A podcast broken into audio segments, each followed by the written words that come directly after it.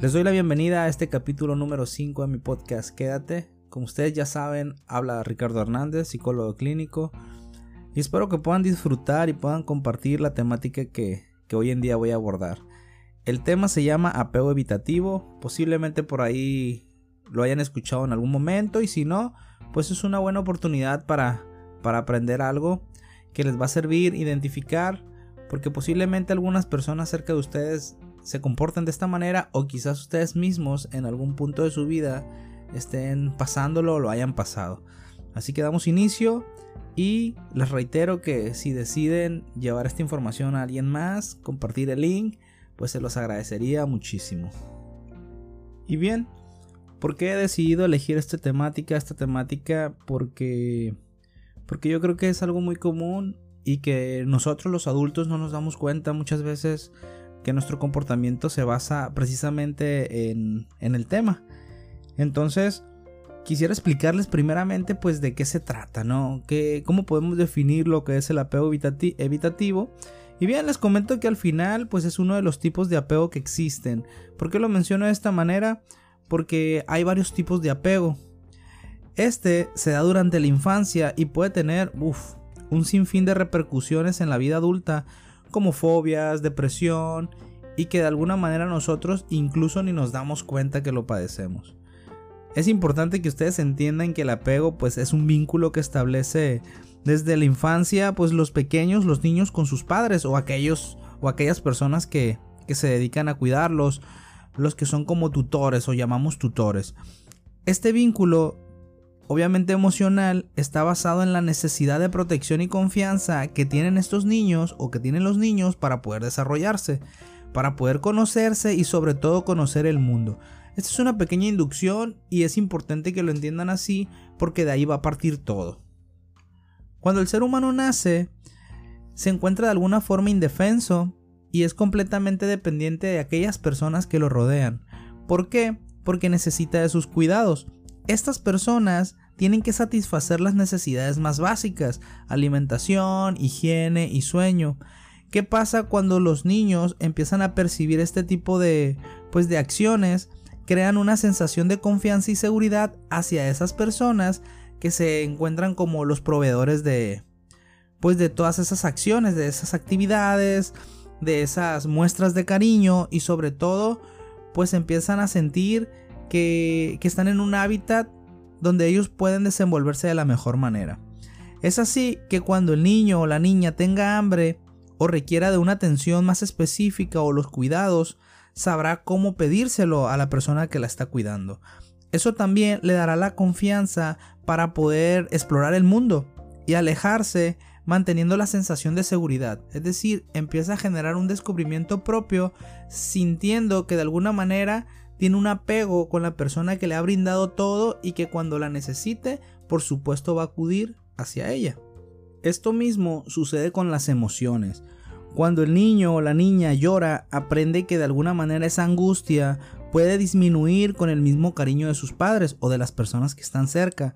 Cuando se enoja, se enfada, empieza a comprender que sus mismos padres pueden atender para intentar comprender qué es lo que le sucede y de alguna manera disminuir ese dolor. Así es como estos pequeños empiezan a conocer las emociones y de alguna manera se van a conocer a sí mismos. ¿De qué forma? Esto es lo que yo siento, de esta manera lo interpreto y de tal forma que todo tiene un resultado. Entonces, ahí es donde ellos empiezan a identificar algunas sensaciones y la manera de proyectar un resultado de esas mismas. Entonces, esto es como el inicio de cómo nosotros vamos generando nuestro, nuestra personalidad, cómo vamos entendiendo muchas cosas de las que vamos sintiendo. Si todo esto que ya mencioné se da de una manera adecuada, nosotros podemos llamarlo como un apego seguro, que es donde nosotros generamos cuestiones positivas en los niños.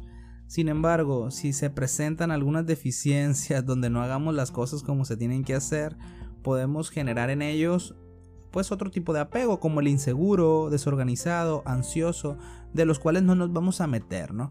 Pero también puedes provocar el apego evitativo, que es el tema principal del podcast. En este último, pues se presenta cuando el cuidador no responde nunca a las necesidades emocionales del bebé o del niño. Por ello, debemos entender que el apego evitativo ocurre simplemente cuando el adulto no atiende las necesidades emocionales del niño, cuando usualmente las ignora o bien se mantiene distante e irritable. Ustedes lo pueden identificar con aquellas personas que siempre están encabronadas y no quieren saber absolutamente nada de sus hijos respecto a cuestiones emocionales, que quieren platicar sobre algo que les sucedió y no se dan el tiempo ni siquiera para escuchar. Esto no quiere decir que sean personas que no se preocupen por la escuela o la alimentación, al contrario, sí pueden cumplir esas áreas, pero dentro de lo emocional quedan mucho a deber. Y aquí hay un error muy grande dentro de los adultos que consideran que con cumplir con las cuestiones básicas como alimentación, escuela e higiene se olvidan de lo emocional o le restan valor. Y cuando le restan ese valor es cuando generan ese impacto en los hijos para o les empiezan a crear este tipo de apego. Y ahorita vamos a ver cuál es pues cuál es el resultado de ello, qué es lo que nos interesa y cómo se refleja en nosotros cuando somos adultos. Nosotros sabemos que los niños empiezan a comprender la necesidad que tienen de los adultos. El detalle es que cuando ellos conviven con una persona que normalmente se encuentra enojada, bajo la ira, frustrada, irritada o con la poca disposición, entonces estos niños empiezan a crear esa barrera del miedo y temen hablar o solicitar cariños, abrazos, porque no saben qué respuesta van a obtener. Muchas veces están acostumbrados a la indiferencia o a las a las reacciones negativas por parte de los padres y prefieren mejor no solicitarlo. Si voy a obtener un regaño, evito mejor pedir algo porque si no yo ya conozco cómo son mis papás. Ellos no me van a querer dar esa muestra de cariño y pues yo prefiero mejor no solicitarlo. Lo que no saben estos niños es que muchas veces no es a propósito. Muchas veces estos adultos no saben pues no saben de qué se trata, no saben que están viviendo de alguna manera un descontrol emocional y que de alguna forma ni se dan cuenta la afectación que están generando en sus hijos, porque ellos no se atienden emocionalmente y por supuesto no van a atender a quienes les, les están aprendiendo. ¿Qué pasa acá? El adulto no sabe cómo gestionar esas emociones y por supuesto se ve incapaz de enfrentarse a ellas. ¿Qué, las va a querer enfrentar, no? Si muchas veces incluso tienen miedo a identificar lo que están pasando. No van a saber jamás cómo calmar a un niño. ¿Por qué? Porque no saben ni cómo calmarse ellos. Y este patrón, lo único que va a suceder es que se va a repetir por sus hijos porque lo están aprendiendo, porque lo van a empezar a imitar, lo van a adquirir y en su momento van a crecer y se van a comportar de la misma forma. La consecuencia de todo esto es que el niño seguirá buscando la protección de sus padres para poder sobrevivir. ¿En qué sentido? En el sentido emocional. Aprenderá a no mostrar sus emociones, creerá que eso que él ha visto durante su crecimiento es normal. Entonces, lo que va a generar es que ignore todo esto que siente y dejará de reconocer, incluso sentirá en menor medida en las emociones básicas como la empatía. Se empieza a mostrar un poco más duro y crecen siendo personas muy frías, por llamarlo de alguna manera. Entonces, si estos niños no conocen lo que es la empatía o no la practican, mucho menos entenderán pues algunas otras cuestiones como la asertividad, tendrán problemas para la comunicación. Precisamente estos niños son poco espontáneos, se vuelven serios, no son capaces de demostrar lo que sienten, se, se envuelven en muchas frustraciones, incluso se vuelven niños castrosos, ¿no? Muchas veces decimos, este niño no lo tolero, pero pues es precisamente porque el niño no sabe expresarse y nosotros creemos que es mal educado y no, no es que sea mal educado, simplemente nunca le enseñaron cómo pues cómo tiene que expresar. Y de ahí se vuelve un problema. Por supuesto que su autoestima pareciera que es alta porque se vuelven un poco arrogantes, pero pues más que alta está en el suelo, porque lo que más va a pasar en su mente es que ellos mismos se van a se van a creer que no necesitan a nadie, se van a volver un poco ególatras e incluso se sentirán autónomas antes que el resto de los niños. Es decir, creerán que ellos pueden solucionar todo, que no es necesario la ayuda, recibir la ayuda de nadie y que de esta manera se van a envolver siempre en una personalidad muy fuerte. En sí, nosotros podemos identificarlos cuando son niños capaces de jugar solos por muchas horas y no reclaman ni siquiera la atención de sus padres o sus cuidadores. Es más, ellos se convencen de que ni los necesitan. Y bien, sería momento de preguntarnos, bueno, ya, ya nos explicaste cómo se puede representar en los niños, pero bueno, yo soy adulto, ¿cómo se puede ver en los adultos? Y bien, en los adultos cuando desarrollan este tipo de apego, son aquellas personas que nosotros percibimos como autosuficientes, que a veces hasta los admiramos porque se ven seguros de sí mismos, parecen que no le dan importancia a esos acontecimientos que son duros de la vida, que a veces para algunas personas nos destrozan, pero a ellos pareciera que no les pasa absolutamente nada. Se muestran un poco prácticos, cuando se les, se les presenta algo muy adverso, lo tratan de minimizar e incluso parecieran que son menos sensibles que las demás personas. Tratan siempre de ocultar todo aquello emocional y creen que el mostrarlo los va los van a visualizar como débiles. Y a pesar de estas características, ellos de todas maneras pueden tener éxito en el terreno laboral o social. Solo les resulta muy complicado pues en el terreno personal, en las cuestiones íntimas, siempre presentarán dificultades para establecer vínculos emocionales con sus parejas o, de alguna manera tendrán mucho problema para tener una pareja y ellos se excudan de que no encuentran a la pues a la persona indicada o suelen mostrar muchos pretextos para no tener que vincularse. ¿Por qué? Porque tienen dificultad para reconocer aquello que les puede molestar o no decir lo que están en o las inconformidades que tienen al momento de conocer a alguien. Incluso pueden presentar miedo en situaciones específicas y sobre todo el hecho de sentirse pequeños cuando cuando se equivocan, no quieren aceptar cuando tienen un error. ¿Por qué? No porque se crean perfectos, sino porque saben que no van a recibir el apoyo o están acostumbrados a no recibir el apoyo cuando se equivocan por el simple hecho de que de niños jamás recibieron pues pues una contestación positiva. Entonces, prefieren no vincularse emocionalmente con alguna persona por miedo al rechazo. Es ahí donde pueden hacer esa pues ese temor a no ser aceptado, al que la persona con la cual yo quiero estar pues no me vea con las características que yo creo tener. Entonces es importante entenderlo de esa manera y el por qué muchas personas se mantienen pues sin querer tener una relación. Pero ¿qué pasa cuando ya tienen una pareja? Se les dificulta muchísimo conseguir una relación, pero hay quienes al final, al final de todo lo consiguen. Y bien, ya conseguí una relación y cómo me comporto, ¿no? Si yo tengo este apego evitativo, ¿cuál es mi comportamiento ante esta relación? Pues muchas veces creen que lo mejor es no decir nada cuando existe un problema, no se prestan a la comunicación para arreglar las cosas y mucho menos superar ese malestar pues creen que el decirlo no les ayudará. Creen que incluso las consecuencias pudieran ser peores. ¿Por qué? Porque normalizan esa situación. Porque adhieren a su vida ese tipo de experiencia y pues creen que todo el mundo los va a tratar de la misma manera. No creen que tengan un problema incluso con las emociones. Se definen como fríos, como una persona distante y que no les gusta mostrar su cariño. Porque siempre han sido así. Ese es el clásico eh, pretexto o la clásica frase que tienen ellos para, para describirse. Es que yo siempre he sido así. Yo no necesito mostrar cómo soy. No saben que por suerte esto, pues esto puede cambiar. Incluso pueden volver a conectar sus emociones y entenderlas de tal manera que les va a quitar un peso de encima. Pero mientras ellos no puedan visualizar esta parte, es muy complicado que su misma pareja o su entorno se los haga reconocer. Es un pues es una barrera que ellos establecen desde pequeños y que cuando crecen, cuando son adultos, pues imagínense, creen que lo saben todo y creen que pueden controlar incluso todo lo que sienten cuando ni siquiera pueden reconocer esas emociones básicas.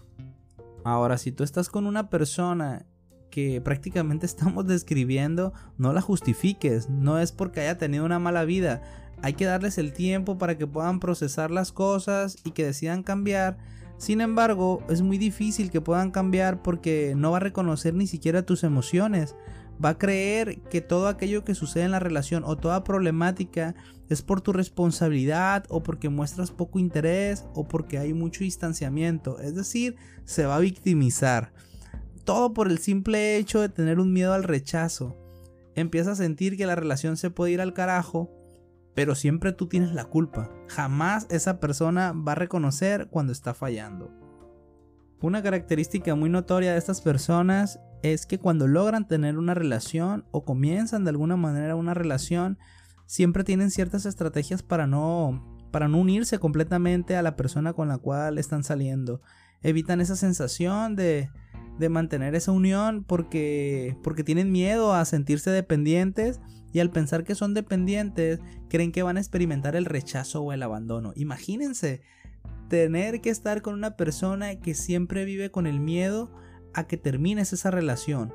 ¡Pum! Es totalmente desgastante. Y quizás te preguntes, pues qué estrategias utilizan, ¿no? O, de qué manera se comportan. Bien, pues estas personas cuando cuando quieren vincularse con alguien o intentar vincularse, buscan relaciones a distancia para no tener que estar cerca y no sentir ese miedo a que se va a acabar. Tratan de tener una relación donde no estén totalmente comprometidos.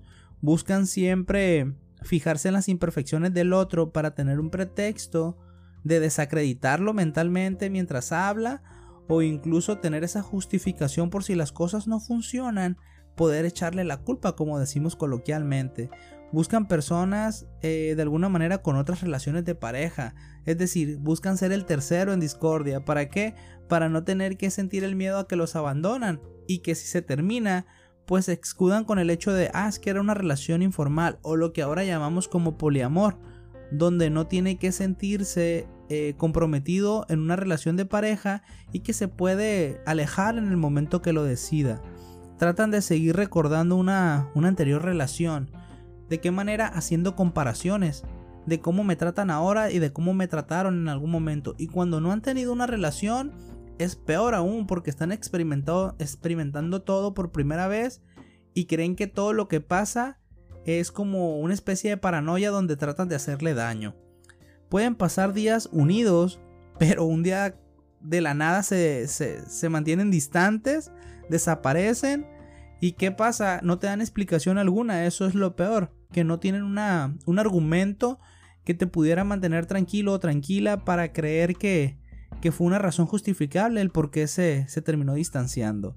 Y otra cosa también, o una característica muy puntual, es que guardan secretos innecesarios simplemente para tener la sensación de que son independientes. Hay cosas tan básicas que en una relación se tienen que contar, experiencias, quizás fui a resolver esto, eh, viví esta situación en la escuela, en el trabajo, y prefieren mantenerlo como secreto por el hecho de si yo no le cuento esta parte, pues no me descubro totalmente ante, ante esa persona o no me debilito, porque entre más sepa de mí, puedo utilizarlo en mi contra. O sea, son un sinfín de estupideces por el simple hecho de que de creer que vas a utilizar esa información de mala manera y no entienden que al tener una relación pues se tiene que generar a base de confianza, respeto, comunicación y todas las demás características, ¿no? Entonces ellos se cubren de esta manera pensando que tú puedes utilizar todo o puedes utilizar lo que ellos te digan o ellas te digan de una manera inadecuada. Imagínense qué, qué terrible estar con una persona que piensa todo este tipo de cosas. A mí lo que me gustaría resaltar es que ahora ya que conocemos cómo se genera una, una personalidad de apego evitativo que sabemos que es de la infancia y se puede desarrollar con ciertas conductas en la adultez, me gustaría que entendieras que no depende de nosotros cambiarlos. A veces quisiéramos ayudar a personas, pero ellos mismos no se permiten o no permiten que nosotros los ayudemos. Es es muy bueno a lo mejor tener la confianza para poderlo orientar o poderla orientar a que se acerque a un profesional. Sin embargo, muchas de las personas terminan desgastándose porque más allá de llevarlos o acercarlos a un profesional, quieren hacerles entender o darles a entender en qué se están equivocando y resulta catastrófico. ¿Por qué? Porque suelen ofenderse Incluso muchos de ellos pueden hasta resultar agresivos o personas muy agresivas al momento de tenerlos que confrontar. Una persona así rara vez acudirá a consulta. ¿Por qué? Porque siempre tiene una falta de confianza hacia los demás.